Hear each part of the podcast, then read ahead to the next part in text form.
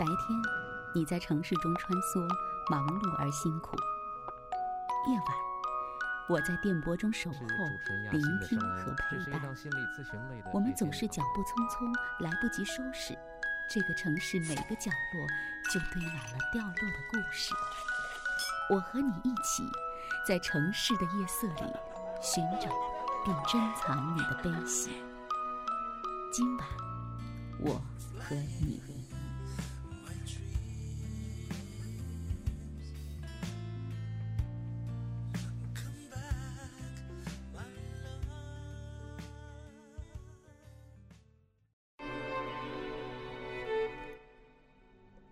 上好。调频一百点六中波幺幺二五，武汉经济广播。每天晚上二十二点到二十三点，总是在这个时间段，主持人亚欣会在今晚我和你节目的交流现场问候大家。这一天大家过得还好吧？每天我们都希望能够好好的。心情好好的，钱包鼓鼓的，遇到的人都是微笑的，所办的事儿是顺利的。有时候我们会碰到这样的、这样的每一天，有时候我们会碰到与之相反的那一天。每天都会在大大小小、顺利或者不顺利的事情里面去。去穿越，去沉沉浮浮。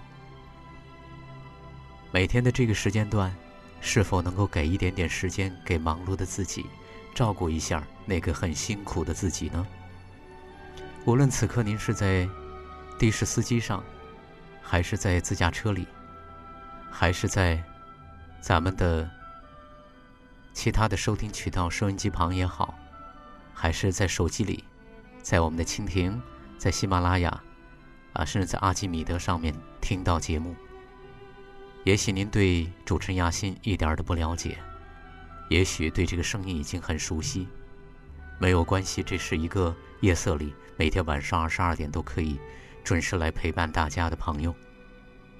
作为心理咨询师，在这个节目当中，我们听到太多的故事，我也希望能够借助这些故事，陪伴着您一起多在自己的内在多去看一看，走一走。今天是对昨天电话的个案做的拓展和延伸。有的朋友说我没有听过昨天的节目，会不会就会转台？没有关系，继续停留，因为我们所选到的文章，即使您没有听到昨天的个案，没有关系。这些所挑选的文章，每篇文章所流淌出来的这些文字和能量，相信在此刻，无论您是在车里还是在哪里，都可以安心的听。记住我们节目的微信公众号，在您的公众号里直接搜索咱们节目的名称“今晚我和你”这五个汉字。今晚我和你。那么还有呢，就是我们节目的微这个心灵成长团队的公众号，呃，也可以记住六个汉字：雅心心灵成长。雅是高雅的雅，文雅的雅，雅心心灵成长。呃，有这两个公众号，那么我们节目，包括我们的团队，所有的信息都会在上面准及时的发布。我们节目的录音、节目所挑选的文字、文档、歌曲都在上面，呃，大家可以反反复复的听。呃，因为我们挑选出来的文章，包括我们所选的个案，都是我们生活当中可以去依靠的，去看到自己的镜子。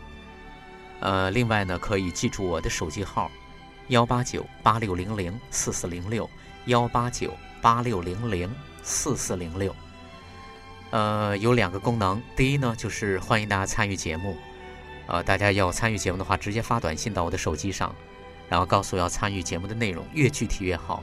我会收到之后呢，给您回复，然后呢，跟您联系确认上节目的时间。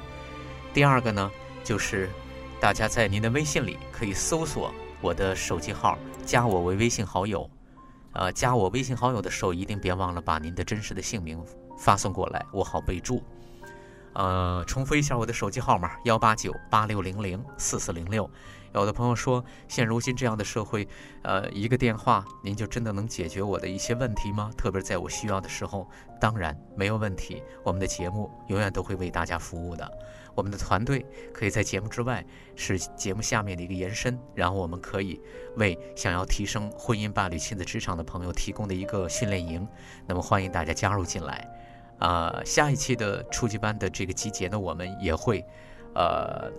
这个来开始慢慢的来发布这样的信息，有想提升婚姻、伴侣、亲子、职场的朋友，就一定记住关注我们的节目。想要加入进来的朋友，把您的姓名发送到我的手机上，告诉我想要加入团队，想要了解这个团队都可以。啊，大家记住是幺八九八六零零四四零六，来听第一篇文章：如何改变一个不愿意改变的人。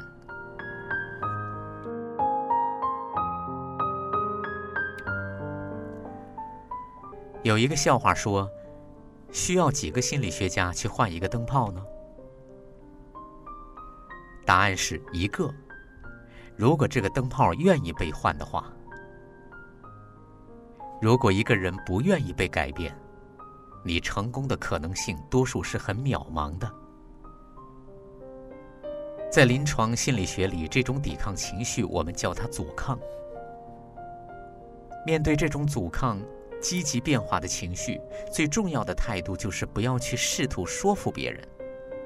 比如对你有很多很多怨气的前夫，因为只有你不试图去说服别人，别人才更有可能真正的改变。相信大家都有这种体验：你越是试图说服别人，别人就越是能找出理由来反驳你，甚至是更加坚信他原来的观点。强制改变他人，很可能导致逆反甚至敌对的情绪。就像此刻，你不信，那你现在是不是在找各种理由来反驳我呢？比较好的做法是，倾听别人的想法，不随便发表自己的意见，尤其是自己的判断。倾听是一个很强大的武器，它让人感觉到。你是真正的在关心他、理解他，而不是试图去控制他、改变他。当你这样做的时候，被倾听的对象会觉得没有辩论的对象，渐渐的抵触情绪也就缓和了，自己就想明白了也说不定。有了这个基础，你才有成功的机会的。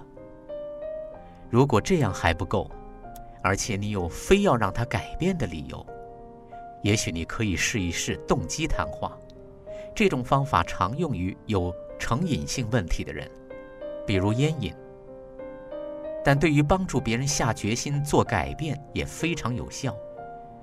这个方法中比较容易操作的一个手段是，你帮助人家做一个列表，写出改变的好处和坏处，不改变的好处和坏处。在这个过程中，你可以提问题、给建议，但千万不能试图说服人家。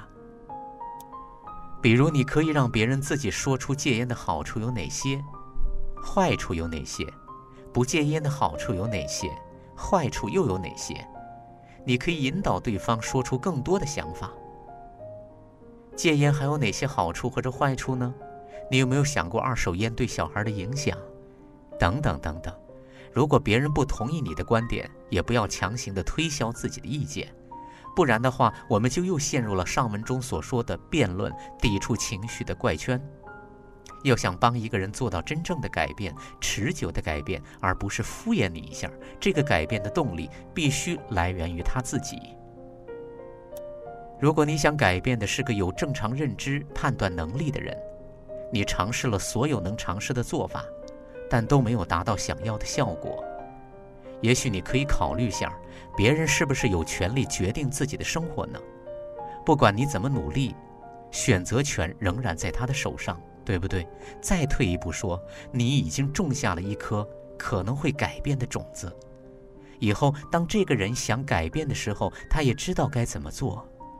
如果知道你还是会支持他的，这就够了。不批判别人。不把自己的价值观强加于人，选择尊重他人，是我个人的态度，也是心理学家的伦理道德的手册明确规定的。再举个例子吧，有一个非常有经验的临床心理学家在给我们上课的时候说过，他曾经有一个吸毒成瘾的三十岁左右的来访者，这个人自己并不怎么想戒毒，但是他的女朋友威胁他说，不戒毒就跟他分手。他很在意他的女朋友，于是就参加了好几次的咨询。那个心理学家用了我前文说过的方法，以及一些其他的方法，这让这个来访者觉得很有所得，想清楚了一些以前没想明白的事情。他也彻底理解了吸毒对他的人生的消极的影响。打个不恰当的比方吧，改变他人就像是传教，有些教派觉得。他们宣传教义，就像在人们心中播种，有些种子会成长，有些种子不会发芽。一般来说，他们不愿过多的干涉别人的想法，更不会非要你改变你原来的想法。也有些教派会试图把自己的观点、价值观强加于人，他们又有一系列达到这个目的的方法。很多时候，人们称它为邪教。上述方法不仅仅适用于心理学家面对来访者，也同样适用于和家人，比如自己的老公、老婆、前夫或者前妻，还有朋友的相处。要想真正的帮助一个人改变，积极的态度是前提，倾听和理解是基础，开诚布公的交流是手段，耐心又是必备的要素了。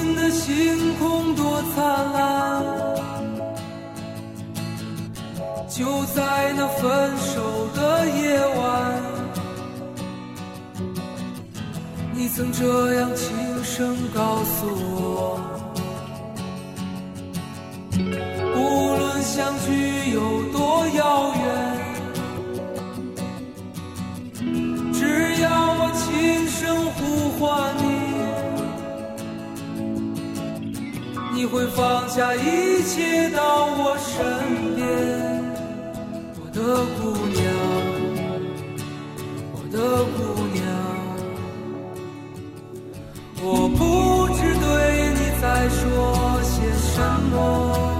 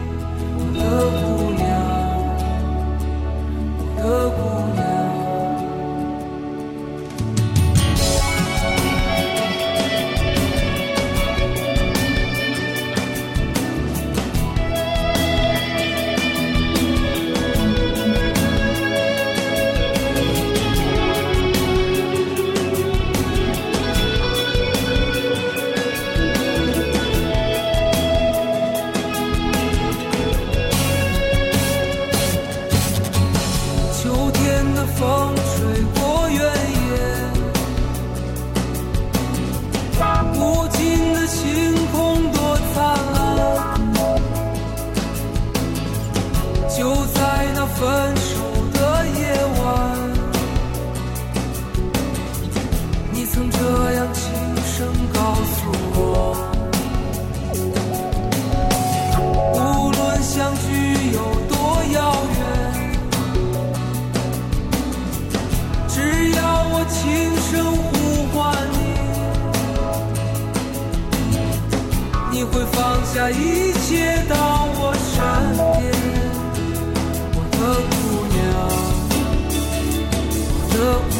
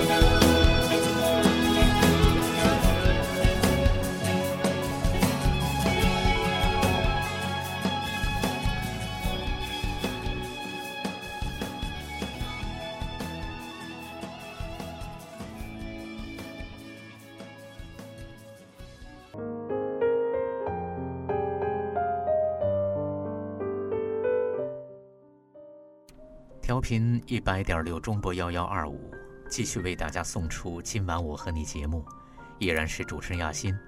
每天晚上二十二点到二十三点，在武汉经济广播，跟大家相逢。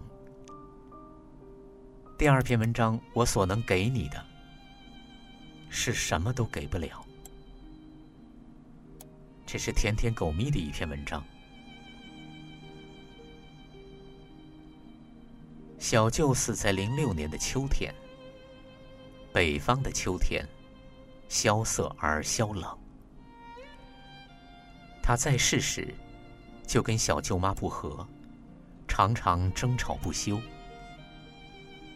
每天锅碗瓢盆的轮流的摔。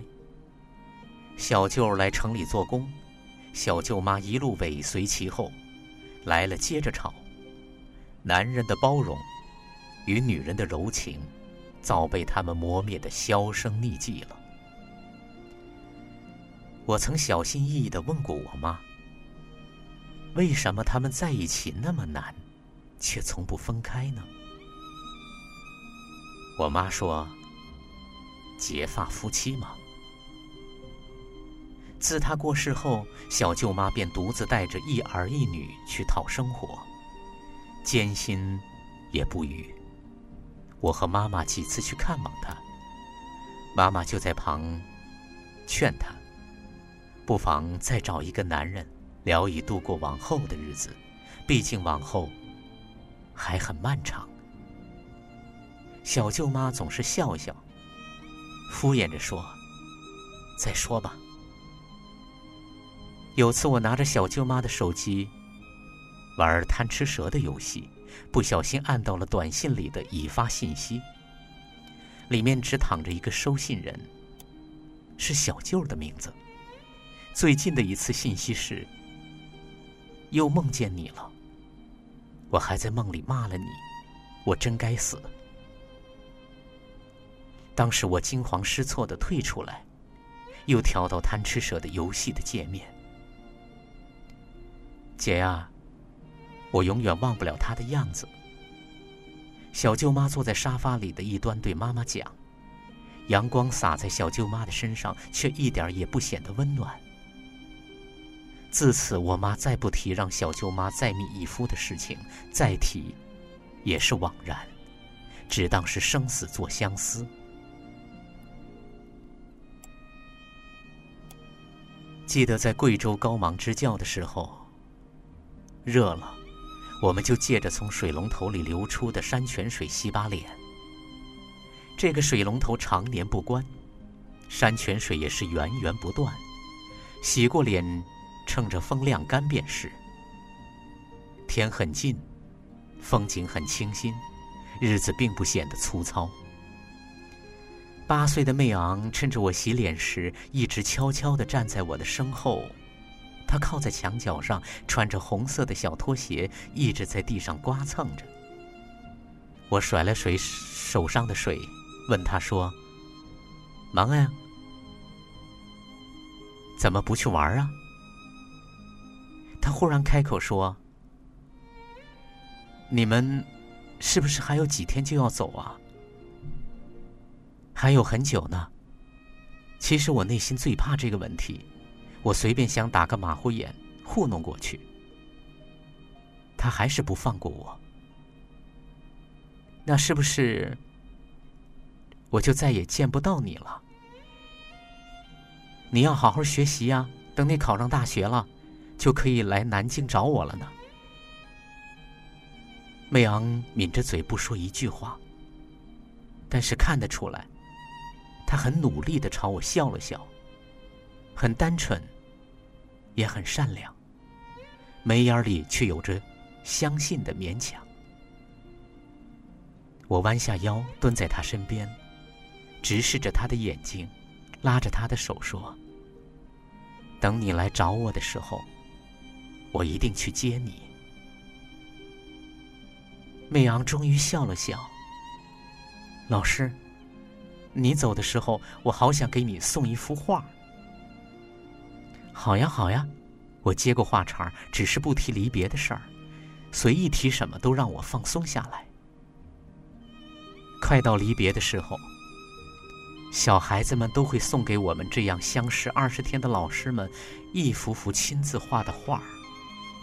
或者画在练习本上，或者画在卫生纸上，简单的线条和简单的话语，就画在简单的画里。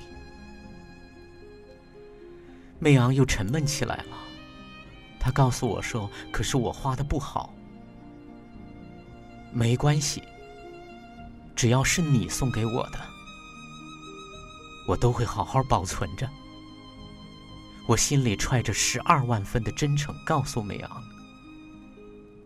离开的那天，美昂让我抱抱他，我把他抱起来，他贴在我的耳边说：“老师，我还是没有画，我画的不好，多遗憾，没有一件物品记得你。”有多幸运，这幅画一直刻进了你的骨子里。我所能给你的，是什么都给不了。有时候真觉得，或许无用和无能，才算是最大的力量，因为那是倾其所有之后的力量。总有一束光，在你心里。穿过灰暗的时刻，照亮未来的谜底。总有一种美好，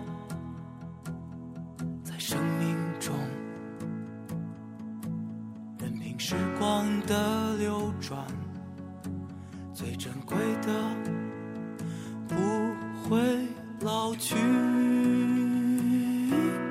总有一种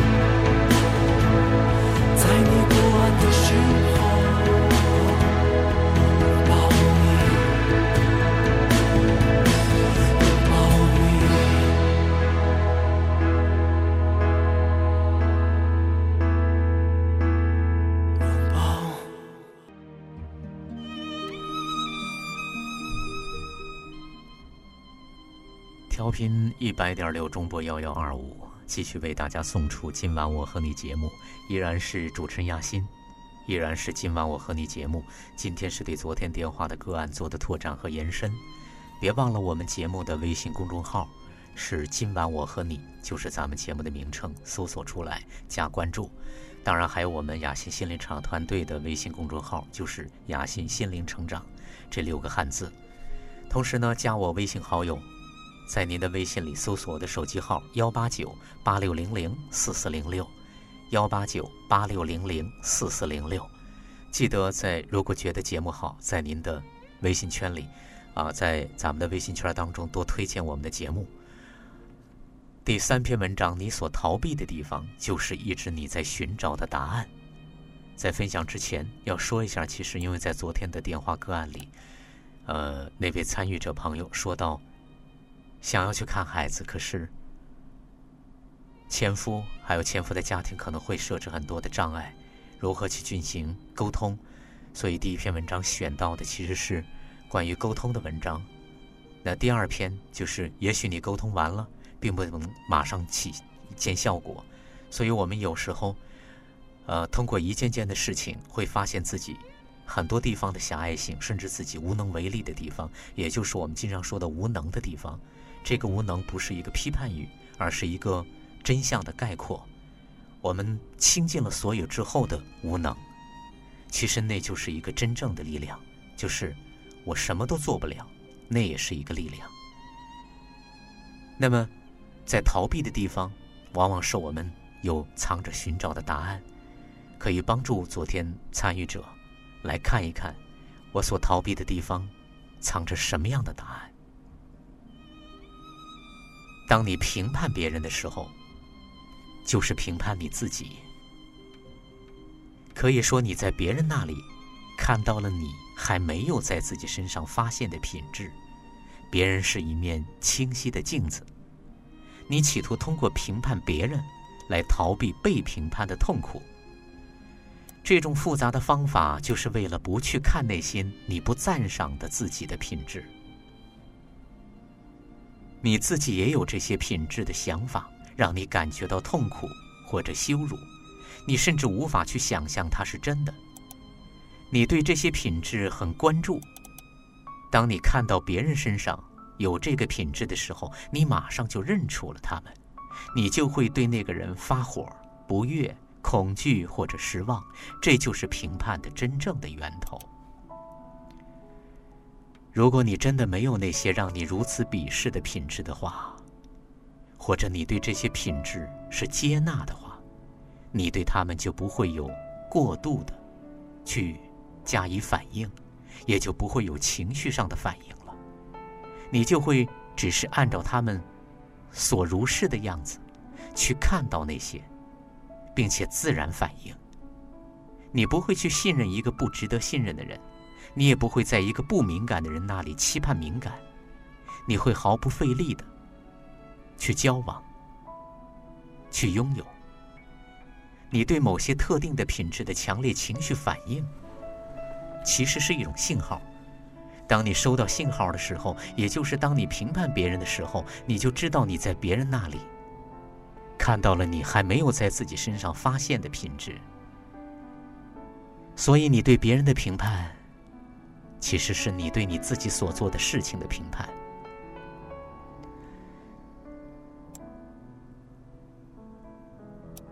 解脱的第一步是意识到你的痛苦，回忆当你评判过，而且现在也还在评判的一个人吧。你当时是怎么看他？现在呢？扫描一下你的能量系统，你都有哪些物理的感觉？他们都在你身体的什么部位？允许自己去感觉你在评判别人的时候想要掩藏的痛苦，对自己温柔一些。当一个人同意改变自己以适应你的标准的时候，其实你所获得的放松只是暂时的。去改变世界和别人的需要、评判的需要，并不是源自外在世界的，它是你内在失衡的产物。在这个失衡被纠正以前，那个需要会一直存在的。沉浸于强迫性的评判，就像是吃止痛片。你今天吃了多少片呢？昨天又吃了多少片呢？上个月吃了多少片呢？去年又吃了多少片？如果每次你评判别人都是吃了一片止痛药，你已经吃过了多少瓶儿呢？放在你的眼前会不会堆成了一座山，或者堆成了好多座山呢？阻止评判的冲动，意味着去感觉你的内在。当你还在吃止痛片的时候，要意识到你身体中的痛苦是很难的，所以首先要停止吃药，尤其是对评判这个止痛药，效果是立竿见影的。你根本不用等到最后的一片药的药效都褪去的时候。当你停止去强迫性的评判，你马上就能够感觉到是什么隐藏的痛苦制造了这种强迫症。阻止这个冲动意味着你停止你所做的评判，而去感觉你所感觉到的。如果你没有感觉到任何东西，那么要有耐心，痛苦是在那里的。如果你去评判的冲动还在的话。如果你还是不断的在你的周围和别人身上看到令你讨厌的东西的话，你就知道那痛苦还在的。如果你感觉到不舒服，并且开始评判，那么对自己耐心一些，一步一步的来，放松下来，进入你的身体里面去感觉。对你的意识来说，这个领域可能是新的，但是自你出生以来，它就一直存在的。你的强迫性的评判是一株一直在那里生长的植物，阻止这个评判的冲动，就像是在这片领域里除草。对你的内在体验，包括你身体里的痛苦，变得有意识，就是将这株植物连根拔除的第一步。所以，你一直逃避的痛苦，就是那把你一直在寻找的钥匙。你必须对痛苦是如何以及在哪里发生变得有意识，去觉察，去看。不管你是否注意到你的能量系统，它都在运作着。想要停止你的痛苦。就需要你改变能量通过你的能量系统的处理方式。要想要做到这一点，你必须对它是如何以及在哪里发生的变得有意识。评判别人以及外在情境阻止你这样去做。评判别人就像是将你的注意力聚焦得很窄，并将它从你需要看的地方移开，因为你不想要去看它。你更愿意去用它来照亮那些不令人痛苦的图像，也就是你所感知的别人的不足，或者是宇宙的不公。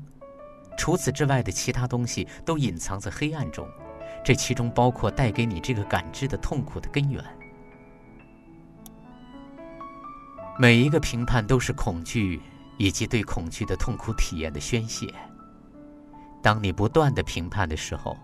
你释放出去的就是一条能量的河流，你本可以用这些能量来完成对自己生活的有意义和满意的构建。在你能够治愈那些创造了你的评判的痛苦之前，你对他人、自己以及宇宙的评判是不会停止的，而这需要你对痛苦进行觉察。你在一直逃避的痛苦，就是那把你一直在寻找的钥匙。它是你跟人类以及地球的巨大苦难的连接，同时也是通向你的慈悲的通道。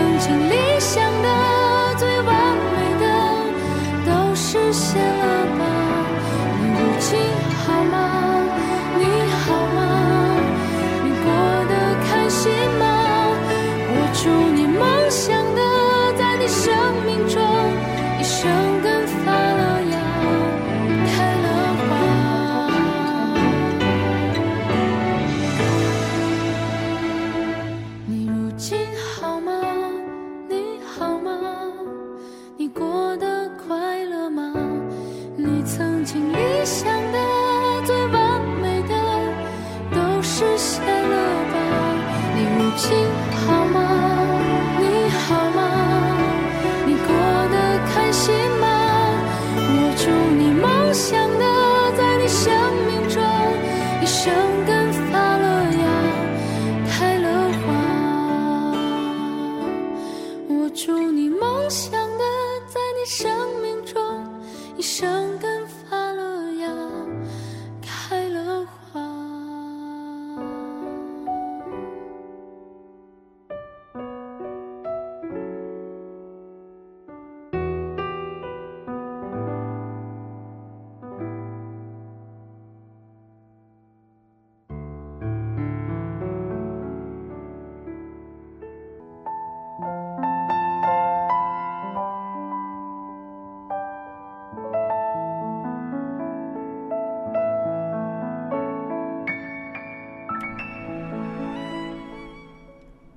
看经济广播每天晚上二十二点到二十三点，今晚我和你节目，依然是主持人亚欣在夜色里和大家一起共同度过这一个小时的时间。今天是对昨天电话的个案做的拓展和延伸。别忘了在您的微信公众号里直接搜索我们节目的这个公众号，就是我们节目的名称。今晚我和你，也可以在蜻蜓、在喜马拉雅啊，在阿基米德里面去搜索我们的。武汉经济广播，搜索我们的“今晚我和你”节目，也别忘了在收听的过程里面加我微信好友，呃，在您的微信里直接搜索我的手机号码幺八九八六零零四四零六幺八九八六零零四四零六。刚才第三篇文章里说，一直逃避的痛苦就是那把你一直在寻找的钥匙。啊，它是你跟其他人亲密关系，包括人类以及地球的巨大苦难难的一种连接，同时也是通向你的慈悲的通道。啊，这句话其实如果加入我们团队的朋友，恐怕会有所又会有所回应，会有所体验。我们团队里面很多时候我们都是在对所谓的负面、所谓的痛苦在进行直面，在进行处理，在进行连接。啊，那我们通过这些，其实就是通向我们慈悲的通道的，就是我们空心慈悲的自己，是一步步的就会出来。所以来听第四篇文章，面对从来都不易。啊，这是我对昨天电话个案的朋友写的一篇文章，面对从来都不易。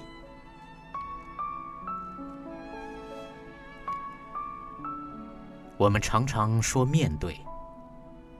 似乎就在我们的对面，有一个人，有一件事情，有一个东西，或者有一个痛苦等等，是我们逃避了很久。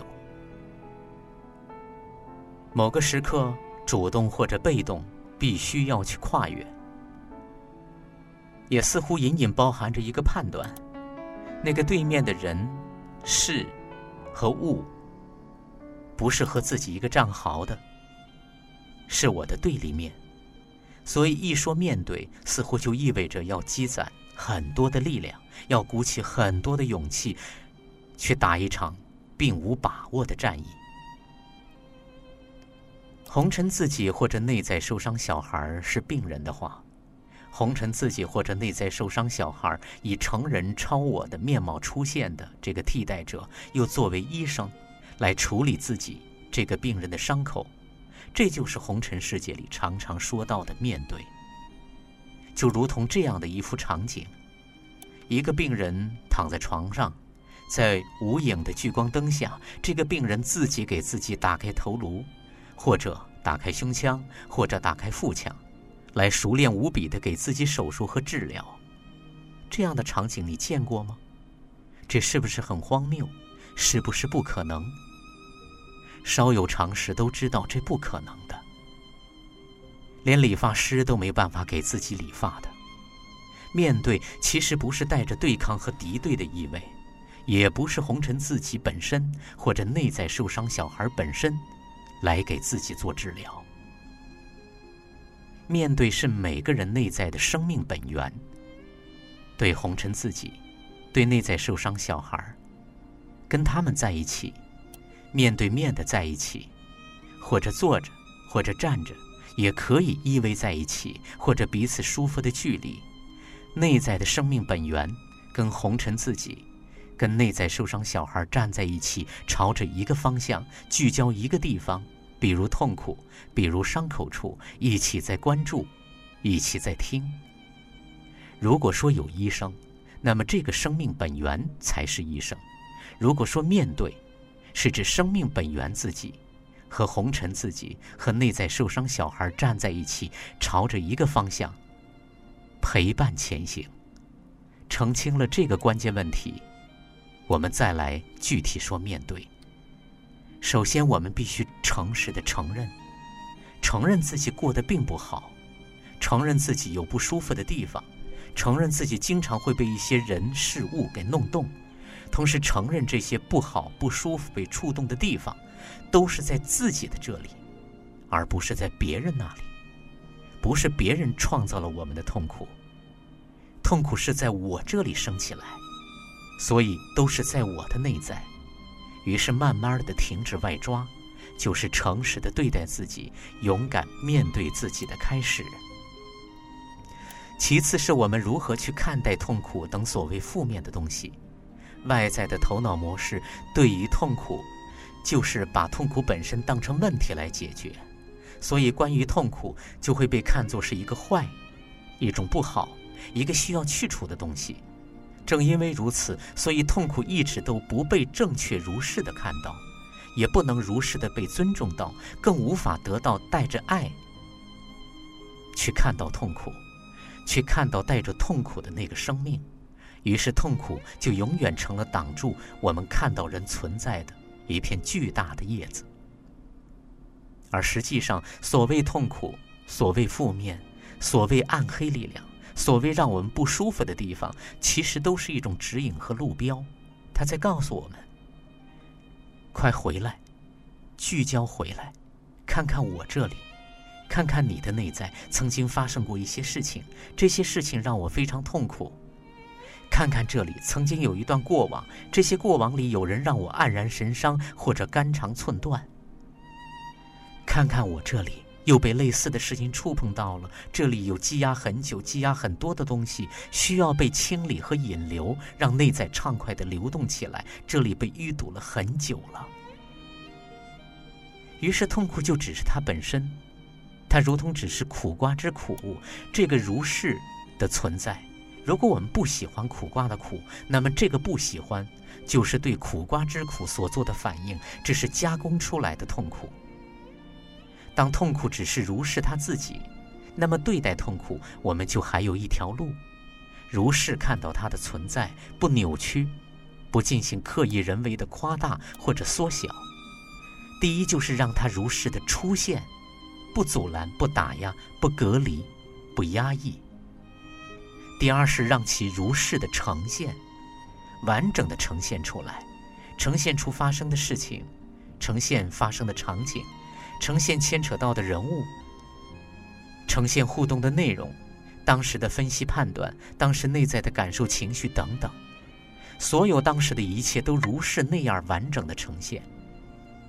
第三是让空性慈悲的生命本源自己去看到发生的以上的一切，并且接纳所发生的一切，并将慈悲、接纳和爱给予给当事人自己。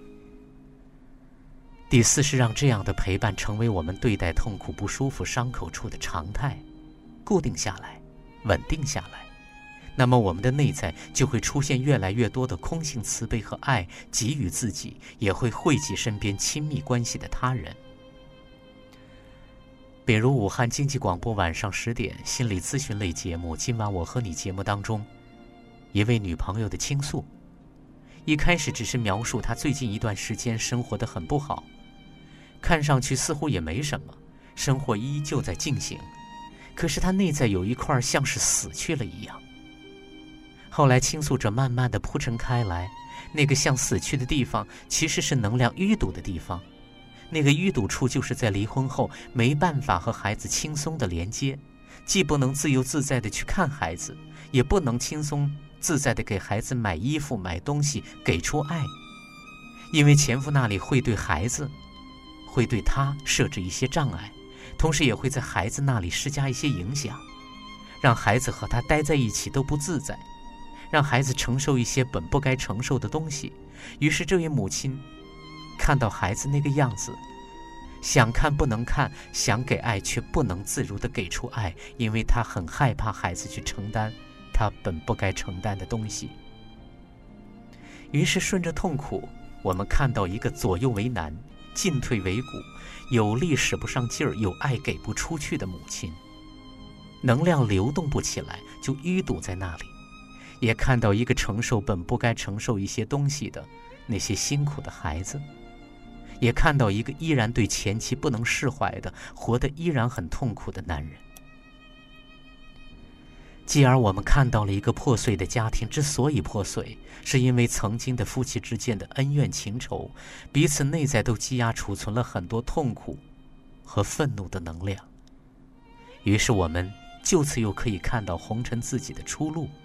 如果我们对自己足够诚实的话，如果我们对身边人对自己足够有爱的话，那就是前夫要开始面对自己内在的东西。而不是将阻碍施加给母女之间。前妻要开始去主动和前夫沟通，这个沟通的效果如何，既和前夫整理面对自己有关，也跟这位母亲整理面对自己和前夫的恩恩怨怨有关，更与自己和自己的关系有关的。那么打进电话的这位母亲该如何去清理自己的内在呢？是让空性慈悲的生命本源出来。而不是红尘自己陪伴自己，也不是内在受伤小孩陪伴受伤小孩，就是回到文章前面所说到的，让内在空性慈悲的自己，来陪伴红尘伤痕累累的自己，和痛苦难过伤心的受伤小孩自己。就像节目中的母亲在主持人的陪同之下，在内在空间和那个受伤的小女儿进行的对话。向女儿承认自己很难和女儿对话，因为自己很愧疚；也承认自己对于目前的现状很无力，没能力去改变孩子父亲的想法和做法，比如设置看望孩子的障碍，比如前夫给孩子施加一些不好的压力，也如是的去敞开，告诉孩子自己因为愧疚和无能，都不敢去看孩子，哪怕在内在抬头看孩子都很困难。真实分享自己看到孩子因为承受压力，所以自己想看没去看，想给爱却不能给的痛苦，因为作为母亲实在是不想看到孩子去承受那些东西。而这些内在的对话都是在没有判断、没有分析、没有指责、没有打压、没有应该和不应该的空性慈悲的空间里进行的。也就是在节目后半部分，母女之间的对话和呈现，都是在空性慈悲、没有头脑过分参与裁剪的空间里面进行的。真正的面对，是非常不容易的，绝不是头脑想出一个办法解决问题、解决痛苦那样的肤浅和简单。真正的面对，其实就是对自己全然敞开、全然诚实、全然接纳。跟随生命本源，自己一起看向同一个方向，聚焦一个伤口，聚焦那个带着伤口的生命。如此面对的，就是开启自己和自己待在一起，自己拥有自己的美好的旅程了。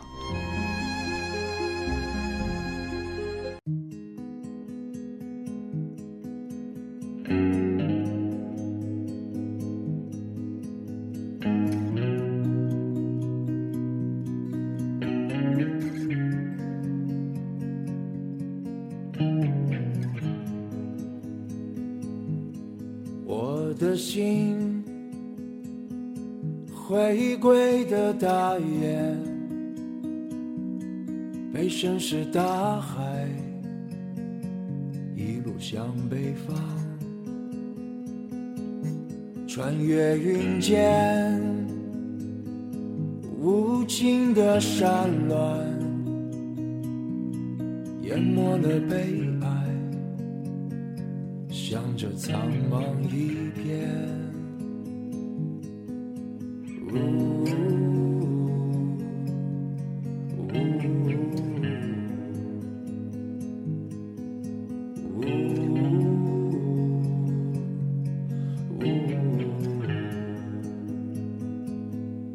你的发间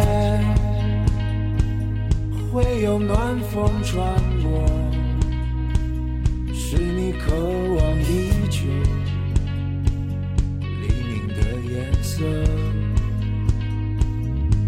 我的爱人啊，等在我的草原，静静的等着。